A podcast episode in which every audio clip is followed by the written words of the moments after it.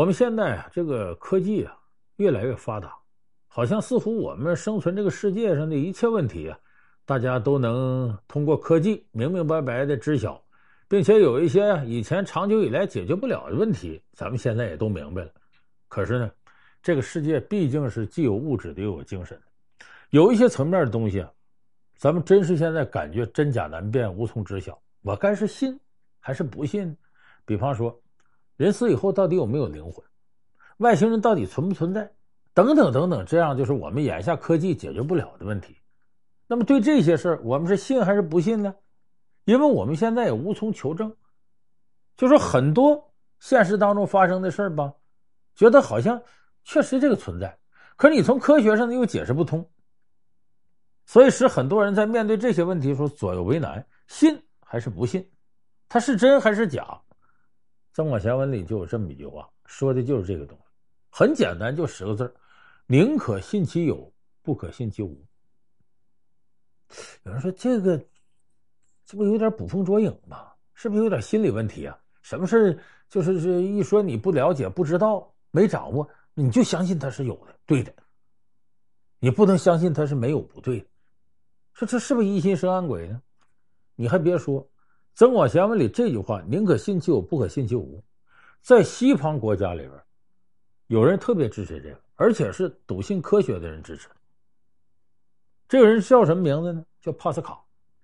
我一说这仨字，很多人想起来，哎呀，我这上初中啊，可没少被这名字折磨。说怎么你？数学有个帕斯卡定理，物理就不用说了，物理说水流能传导压力，所以这叫帕斯卡定律。就包括那个压强的单位都是帕斯卡。几帕几帕，几帕斯卡几帕斯卡，这帕斯卡他确实在物理和数学方面是很有名，但是帕斯卡定律、帕斯卡定理没有帕斯卡效应出名。西方国家的普遍都知道帕斯卡效应是怎么回事。什么是帕斯卡效应呢？这就跟我们刚才说的“宁可信其有，不可信其无”有直接关系。帕斯卡就是一个宁可信其有，不可信其无的人。所谓帕斯卡效应，也就是宁可信其有，不可信其无。说帕斯卡一个在科学领域这么有建树人，他怎么能把一些虚无缥缈的东西作为一种定律拿来呢？这源自于他发生的一件事儿。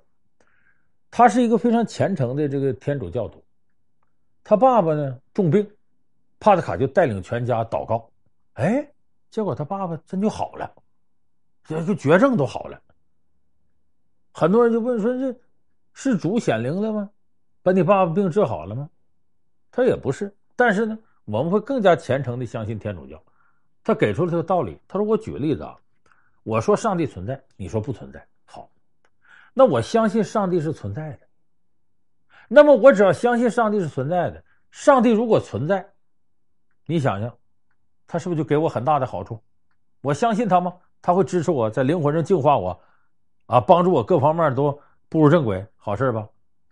那如果上帝不存在，那我就白相信一回呗，我也没损失啥，是吧？好，反过来，你不相信上帝存在，如果上帝就不存在，你是你不相信就不相信呗，也无所谓。但是上帝要存在呢，那么我信上帝，我进天堂了；你不信上帝，你就下地狱了。所以咱们衡量一下，就像有的人进庙就烧香，见佛就磕头，他什么心理啊？佛存不存在，我也不知道。但你佛万一要存在呢？你磕头，你这佛照顾你了，我也得磕头。佛要不存在，我就多烧炷香，也花不几个钱。他这心理，所以这个就是著名的帕斯卡效应。就是这个事情，我要相信他，我也不会有多大的害处，没害处，而且可能得好处。我要不相信他，我也不会有多大的好处，但有可能我还得坏处。所以两害相权取其轻，两利相权取其重。一比较，那我还是信他吧，因为信可能没好处，但是不会有坏处，还有可能得大好处。就是我要信他，底线是不会有坏处，可能有好处；我要不信他，是不会有好处，可能有坏处。就这一衡量，那我就信了。我估计我这么说有点绕，你可能听来听去能明白我的意思哦。那就是在好处坏处之间衡量呗，咱至多得保个底线，没坏处，然后我再有好处，我肯定信他。你要这么一说，你觉得《增广贤文》里讲“宁可信其有，不可信其无”跟帕斯卡效应，这都快跟真理差不多了。可是，你把它拿到实践当中，你发现不完全是那么回事。从刚才帕斯卡全家用天主教仪式给他父亲祷告上来看，是这么回事。可是，你把这个效应拿到生活当中就不对了。比方说，有的皇帝不相信自己的手下人，有人给进谗言说谁谁可能造反，他也不能确定他是不是要造反，皇上也没准。但是呢，先把他杀了吧。为啥？宁可信其有，不可信其无。我既然甄别不了你，我就以绝后患。万一你造反呢？所以这个就是帕斯卡效应的典型：宁可信其有，不可信其无。但是问题就在杀功臣这个事儿，可跟祷告、祈祷他康复不是一回事。哪儿不是一回事呢？我们再说个例子，你就明白。大明末年，崇祯年代。杀了一个著名的功臣袁崇焕。这个袁崇焕这人很了不起，他本来是个白面书生，但是会带兵打仗。他当时呢，呃，在宁前那个小地方，辽东一带呢当官，不远的宁远城。那个地方呢，努尔哈赤觊觎已久了。努尔哈赤老家在抚顺新宾嘛，在这地方起兵，就攻打这个宁远城。努尔哈赤建立后金呢，是比较晚，他为什么呢？他原来是一个明明末一个大将，叫李成梁，他的部下。这李成梁呢，对努尔哈赤非常好，还把他属地的汉人迁走，让他扩大势力。所以努尔哈赤呢，很给自个儿老师面子。等自个儿老师李成梁这个上司九十岁死了之后，他才建立后金，开始跟大明王朝干仗。一开始净打胜仗，这气势汹汹就奔这个宁远这地方来了。宁远守城的人都不敢打了，跑了。但是袁崇焕呢，带着自己一万多乌合之众，跑到抚远那守城，到宁远这守城，生生扛住了努尔哈赤的十三万大军，把努尔哈赤给击退了。努尔哈赤回去这个窝囊，说我自打二十五岁当统帅打仗到现在，没碰到这种情况。我十三万打不过一万的，一窝囊八月之后死了。就说袁崇焕把努尔哈赤给气死了。这努尔哈赤的儿子皇太极上来，这个时候，袁崇焕外号袁长城，那是大明的擎天博玉柱、架海紫金梁。咱们看金庸写《碧血剑》里边，袁承志他爸爸就袁崇焕嘛。那么皇太极在跟袁崇焕打仗的过程，发现扛不住他，怎么办呢？采用迂回进攻。你不这儿我过不去吗？我绕到内蒙那一带，反正他跟这满蒙一家嘛，给借道。从那儿直接打，都快打到京城了，把这崇祯皇帝吓坏了，赶紧袁崇焕回来驰援来。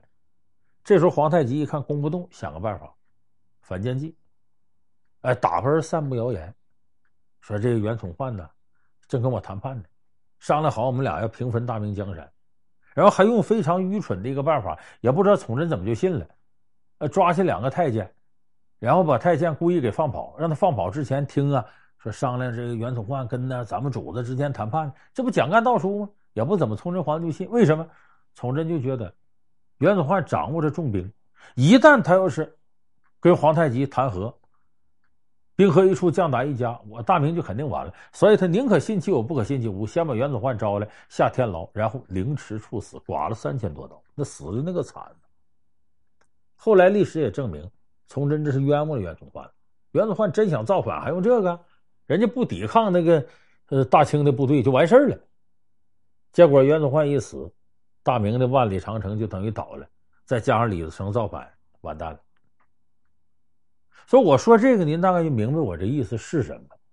就是我们判断这种宁可信其有，不可信其无的事，有一个根本原则，就是说你不相信他，他给你带来什么坏处，和相信他能给你带来什么坏处，你得比较。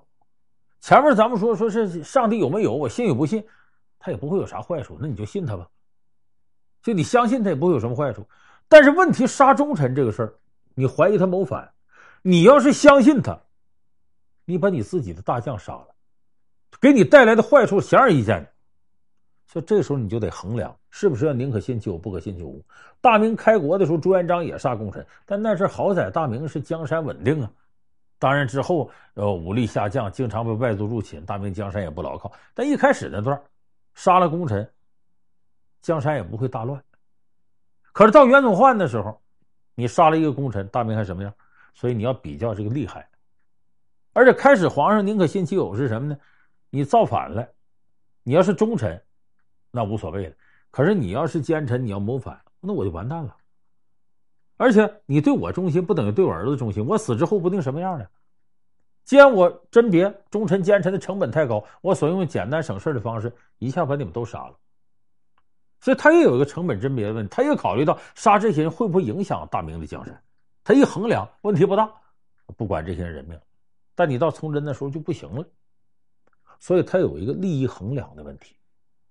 那当然都没坏处，那我信无所谓。信了我有坏处。不信也可能有坏处，那我就得比较哪个坏处大来决定信与不信。这是虽然很功利，但却是这种事情的唯一方法。你像二零一一年那个日本那个福岛核电站泄漏事件，那不是当时咱们传来谣言吗？说坏了，说怎么坏了？这个呃海水被污染了，咱们从海水里取盐取不了了，这盐就得涨价。哎呦，街道巷尾那盐卖的，原来一块钱一袋，卖十好几块钱一袋。有不少人疯狂买盐搁家囤着，现在还有在吃那时候买的盐没吃了的。所以这时候宁可信其有，不可信其无，你就衡量衡量，你买那么多盐，要没有这事儿，你搁家里咋办？我倒觉得听了这信儿之后啊，我这个冷静理智，我是多买两袋盐，不买那么多，先搁家里得搁着，搁一点儿，过一时候呢，看看那边有什么动静，政府辟谣什么啥的，咱们再做决定。就别盲目一下子我就快速相信了，然后我就大量囤盐，最后把家里弄得跟仓库似的。所以我们说，这个帕特卡效应也好，还是这个我们说宁可信其有，不可信其无，你关键要衡量，要衡量这方面的害处跟利益，权衡一下子，做最保险的一种处理打算。再一点呢，所谓宁可信其有，不可信其无，还是人心理的一种反应，这个叫什么呢？叫求证偏好效应。什么意思？我举个例子啊，就是比方说你相信说东北那跳大神对能治好病，哎，正好赶上呢，这跳大神跳完了呢，人身体都有自愈能力，哎，你这病还真就靠自己抵抗力扛过的好了，你就相信跳大神一定是真的，他加深你这种印象。为什么？你能请来跳大神的，说明你心里有点信了。那么有点信的时候，你在寻找证据的时候，你就愿意寻找那些能证明他是对的这种方式。这叫求证偏好，这种东西非常多。比方说，喜鹊叫喳喳啊，说喜鹊一叫就有喜事，乌鸦一叫就有丧事。正好那一天喜鹊一叫，赶上你家有好事，你就更相信了。不然你本来你就往这方面求证的。再比如咱们最常见的，说这个左眼跳财，右眼跳灾，也有说右眼跳灾，左眼跳财，反正说啥都有了。就正好赶一天，你这左眼跳完了，你就是挣了一笔钱。正好有一天你右眼睛跳，你就出去倒霉。让车给刮一下子，哎，你就更加相信这个。为什么？你心里本来有点信，那寻找证据的时候，你就愿意寻找能够证明它成立的证据，这叫求证偏好效应。所以，求证偏好效应加上帕特卡效应，这就形成了今天我们很多人认为的“宁可信其有，不可信其无”。怎么解决这问题？还是我刚才说的，衡量。你相信他和不信他，可能带来的后果哪个更严重？那么你就要倾向于另一方。所以，用这种绝对理智、功利的衡量方法，是解决未来世界的起码入门的一个钥匙。我们不能把它当做终极真理，但是对你自己来说，用这样的方式，总比盲目的相信或者盲目的不信要保险得多。所以，这是增广贤文的。